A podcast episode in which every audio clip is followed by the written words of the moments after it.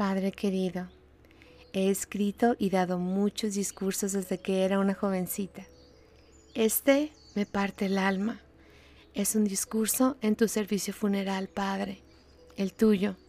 No puedo estar ahí contigo, pero te dedico estas palabras e imagino que caminamos por la orilla de la playa, junto al mar que fue tu carrera y tu vida profesional.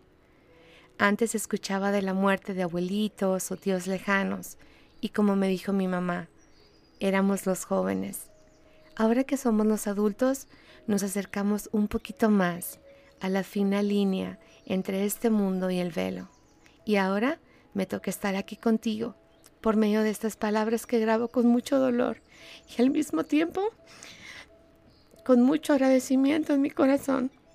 Recuerdo cuando te compartí mis primeros episodios de mi pequeño podcast, que es una tarea personal, junto con mi terapia, y me dijiste, escríbeme uno. Ay, Padre, te escribo el más importante, te escribo este. Si mucho de lo que soy es un reflejo tuyo. Te he dedicado varios episodios. Este es tal vez el más importante porque es solo para ti. Estarías contento, tal vez, de saber que esas historias tuyas y de mi madre tienen más de dos mil descargas. Así que se te conoce más de lo que tú crees, incluso gente que yo ni conozco. He tenido muchas conversaciones contigo en mi mente y en silencio otras hablo imaginando que estás en la barra de la cocina, donde me preparaste mi último aguachile con tu toque especial. He estado pensando en la infinita misericordia de nuestro Señor, que si bien es cierto, Padre, que nada escapa a su ojo y que no cae la hoja de un árbol sin que Él sepa, cuanto más es verdad que me tuvo presente cuando me regaló tu visita hace dos meses. Acababan de abrir la frontera y me dijiste tengo el pendiente de ir a verte, mi tuti. Dime qué días son mejores para ti, para que no trabajes y podamos tener unos días para nosotros. Y llegaste como siempre, Padre, como Santo Claus en verano, siempre con las cosas que sabes que por la distancia y el tiempo no he probado. Me traías un pedazo de mi casa contigo, aunque tú eras mi casa. Podría decir muchas cosas de ti, pero lo más bello, Padre, es que cada uno de los que están presentes aquí contigo, en silencio, repasan alguna historia que tienen contigo. En cada una de las personas que hay aquí hay un recuerdo, alguna historia que quedaron entre tú y ellos. Y al final del día creo que estamos hechos de memorias. Gracias por los que se quedan conmigo, Padre. Mi tuti querida, mi primogénita hija del Señor. Así me llamabas. Y cualquier foto que me dedicaste y cualquier carta que me escribiste terminaba con tu Padre terrenal que te ama. Cuando la gente muere siempre se dice que era muy buena. Yo no voy a confirmar esa frase porque no es necesario. Tú tienes una vida que te avala, aun si no hubiera palabras en este púlpito. Con frecuencia ibas a mi cuarto y te sentabas en la cama y me preguntabas, ¿Eres feliz, hija? Al principio desconcertada, pero te decía que sí. Y entonces me hacías una segunda pregunta. ¿Qué puedo hacer para que seas más feliz? Al salir de la preparatoria tu pregunta fue esta. Tú dime lo que quieras hacer y a dónde quieres ir. Yo me encargo de lo demás. ¿Qué quieres? Padre, no me dejaste ser artista de maquillaje de efectos especiales. ¿Te acuerdas que te mandaba imagen de pantalla en los premios Oscar en la categoría de maquillaje de efectos especiales? Y te ponía, ya ves, padre, aquí estuviera. Siempre contabas cómo me llevaste a la central camionera una mañana a tomar el camión para ir al ICO, porque me levantaba tarde y se me iba el camión, y me hiciste sufrir diciéndome que me iba a ir con las gallinas por levantarme tarde pero después platicabas con más orgullo que jamás me volvió a dejar el camión de la escuela, aunque salía corriendo con los zapatos en la mano. Cuando me explicabas algo de física y agarrabas el cuaderno y empezabas a dibujar gráficas, a escribir fórmulas y decías seno, seno, variante X, variante Y, y luego volteabas a verme y me decías, esto no es lo que me preguntaste. Pero si no entiendes esto, no entenderás lo que me preguntas. Siempre sentí tanta seguridad de saber que eras más inteligente que yo y que siempre tendrías la respuesta para mí. Jamás sentí miedo de no saber algo porque sabía que tú tendrías la respuesta. Siempre me dijiste, yo puedo decirte que dos más dos es cuatro, pero si te enseño por qué es cuatro, jamás volverás a preguntar la respuesta. Me decías, hija, yo estaba ganando tanto dinero, pero tu mamá que era mi novia en aquel entonces, me decía, hay que casarnos, Poncho. Y ya sabías que mi mamá voltearía del estufa y te iba a decir, ay, gordo. Volteaba mi mamá a verme y me decía, mentiras, Tuti. Después tú me sacabas la lengua y te reías.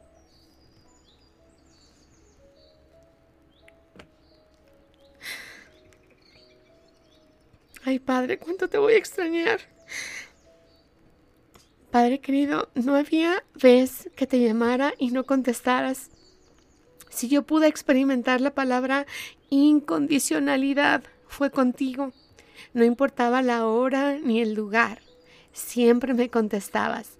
En medio de juntas, en medio de cursos, me presentabas a tus compañeros como buen papacuervo y tu sonrisa de orgullo. Tu sonrisa, Padre, tus mejillas brillantes, y sobre todo ni un cabellito fuera de lugar. No recuerdo verte despeinado, solo cuando éramos niñas y nos dejabas ponerte tubos en la cabeza. Cuando comenzamos a manejar te pregunté, papá, ¿hasta qué horas tengo permiso? Y me dijiste, a ver, ven, siéntate.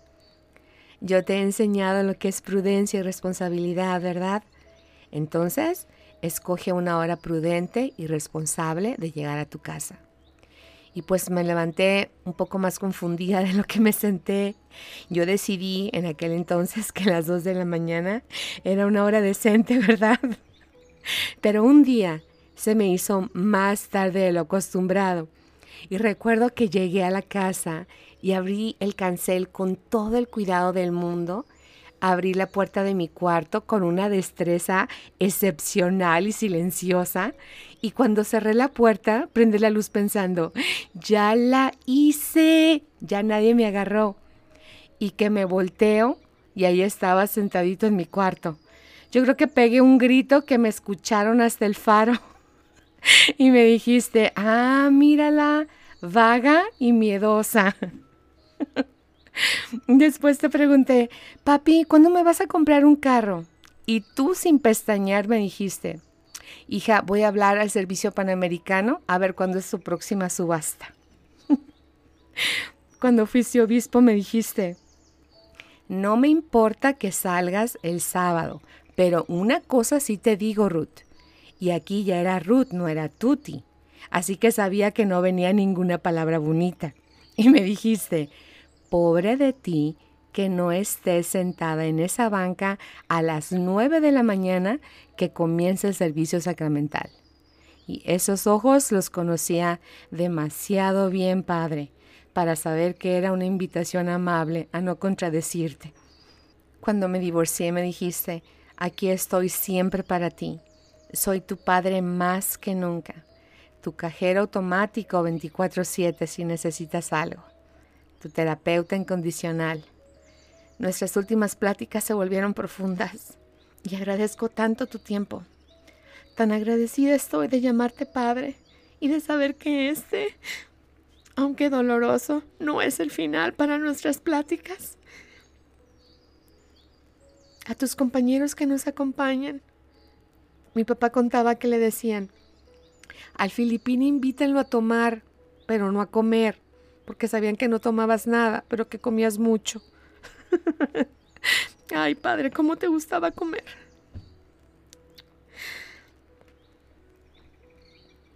No puedo resumir nuestros 47 años juntos en esta tierra ahorita, pero cada día me levantaré contigo en mente. ¿Qué designio estuvo Dios para que pasaras por tanto? No lo sé, Padre. No tengo respuesta para eso. Sé, sin duda alguna, que el Señor en su infinita misericordia y sabiduría sí sabía y tenía un plan para ti. Sé sin duda en mi corazón que también pensó en mí, que te trajo conmigo y tuvimos diez días maravillosos juntos, Padre. Fuimos al cañón, a las cascadas, al río. Estuvimos contentos. Viste a mis hijos, los viste más tranquilos. Me viste establecida y pudiste usar la palabra. Todo está en orden. ¿Cómo puedo renegar de haber estado individualmente en la mente de Dios y que Él dijera, Ruth no puede estar físicamente, pero te traerá con ella para que pueda vivirte y quererte y abrazarte y despedirse sin saberlo? ¿Cómo puedo no sentir gratitud de que me tuviera en mente, sabiendo que esto estaba por venir? Sé sin duda que Dios me tiene estima, que piensa en mí y que me regaló felicidad y 47 años contigo. Siempre estar en deuda. Me dijiste, hija, estaba yo muy preocupado por ti y por tu situación, pero quiero que sepas que me voy feliz, que me voy contento, que me voy muy tranquilo de verte bien y en un buen lugar, emocional y físicamente. Un abrazo fuerte, un beso y te vi caminar en la sala del aeropuerto. Te fuiste sin miedo. Y el miedo de cualquier hijo es un día como hoy, donde hay que decir un hasta pronto momentáneo con los ojos terrenales y empezar los días que vienen con los ojos de la fe una de tus escrituras favoritas es Doctrina y Convenios, sección 130, versículos 18 al 21. Cualquier principio de inteligencia que logremos en esta vida se levantará con nosotros en la resurrección. Y si en esta vida una persona adquiere más conocimiento e inteligencia que otra, por medio de su diligencia y obediencia, hasta ese grado le llevará la ventaja en el mundo venidero. Hay una ley irrevocablemente decretada en el cielo, antes de la fundación de este mundo, sobre la cual todas las bendiciones se basan. Y cuando recibimos una bendición de Dios, es porque se obedece aquella ley sobre la cual se basa. Dios te consideraba un hijo obediente, porque fuiste muy bendecido. Cuando me hablabas del sacerdocio en nuestras pláticas me compartiste esta escritura. Por tanto, muchos son llamados, pero pocos son escogidos. Ningún poder o influencia se puede ni se debe mantener en virtud del sacerdocio, sino por persuasión, por longanimidad, benignidad, mansedumbre y por amor sincero, por bondad y por conocimiento puro, lo cual engrandecerá en gran manera el alma sin hipocresía y sin malicia, reprimiendo en el momento oportuno con severidad, cuando lo induzca el Espíritu Santo y entonces demostrando mayor amor hacia el que has reprimido. No sea que te consideres su enemigo, para que sepa que tu fidelidad es más fuerte que los lazos de la muerte. Deja también que tus entrañas se llenen de caridad para con todos los hombres y para con los de la familia de la fe. Y deja que la virtud engalane tus pensamientos incesantemente. Entonces tu confianza se fortalecerá en la presencia de Dios y la doctrina del sacerdocio destilará sobre tu alma como rocío del cielo. Y el Espíritu Santo será tu compañero constante, y tu cetro, un cetro inmutable de justicia y de verdad, y tu dominio será un dominio eterno, y sin ser compelido fluirá hacia ti para siempre jamás. Mi amor por ti es como esta escritura, Padre. Es más fuerte que los lazos de la muerte. Siempre fuiste un hombre inspirado en nuestras pláticas, cuando guardabas silencio por unos momentos, ponías las manos en tu mentón y me veías por encima de los lentes, sabía que me ibas a instruir. Expreso mi profundo agradecimiento a Dios por permitirme venir a esta tierra y ser parte de ti, llevar tu nombre y llamarme tu hija. Hace años en la Sociedad de Socorro di una clase del manual del presidente Lorenzo Snow y él hablaba de la influencia recta de su padre me identifico cuando él dice que cuando era tentado a hacer lo malo, La imagen de su padre se reflejaba magistralmente en su mente y no podía obrar mal. Aspiro a ser como él. Que tu nombre siempre lo lleve con dignidad y pueda sentir gozo en mi vida, desde el otro lado del velo. Agradezco infinitamente el conocimiento del plan de salvación y por saber que esto no es el final, Padre. Siento una gratitud inmensa por saber que sigues siendo tú, que estás vivo en otra forma, en tu esencia pura, y que recibiste una hermosa acogida en el mundo espiritual por tu madre, quien tanto amaste, y tus demás seres queridos. Agradezco y celebro tu vida y tu ejemplo. Y en este momento que te damos una despedida temporal, expreso mi gratitud primero a Dios por formar hombres como tú, que cambian generaciones y que en verdad dejan este mundo mejor de lo que lo encontraron. Por ti sé sin duda que la felicidad existe a través de un padre amoroso y responsable y que la reafirmación y la validación de un padre a una hija genera milagros. Por tus continuas palabras de amor y de consuelo, gracias infinitas, Padre querido. Gracias por siempre recordarme que soy valiosa que tengo mucho que ofrecer a mis hijos y a mi persona. Gracias a mi Padre Celestial por esta ocasión solemne donde nos congregamos a dar nuestras gracias por la vida de tu Hijo, Alfonso Filipini Aguayo, por esta reverencia que sin estar presente siento al escribir y al grabar, por el respeto expresado a la vida de mi Padre y por el amor inmenso que tuvo hacia su familia, por su paternidad intachable, por su ejemplo de rectitud, por amarme tanto y por ponerme en sus brazos hace 47 años. Comparto mi testimonio del Evangelio y sé de la veracidad de esta fe, porque la he sentido en mi corazón, porque es la fuerza que me sostiene lejos y me permite estar cerca. Y para terminar, Padre, te dedico esta escritura. Pero tú, sé prudente en todo soporta las aflicciones, haz obra de evangelista, cumple tu ministerio, porque yo ya estoy a punto de ser ofrecido como sacrificio y el tiempo de mi partida está cercano. He peleado la buena batalla, he acabado la carrera, he guardado la fe.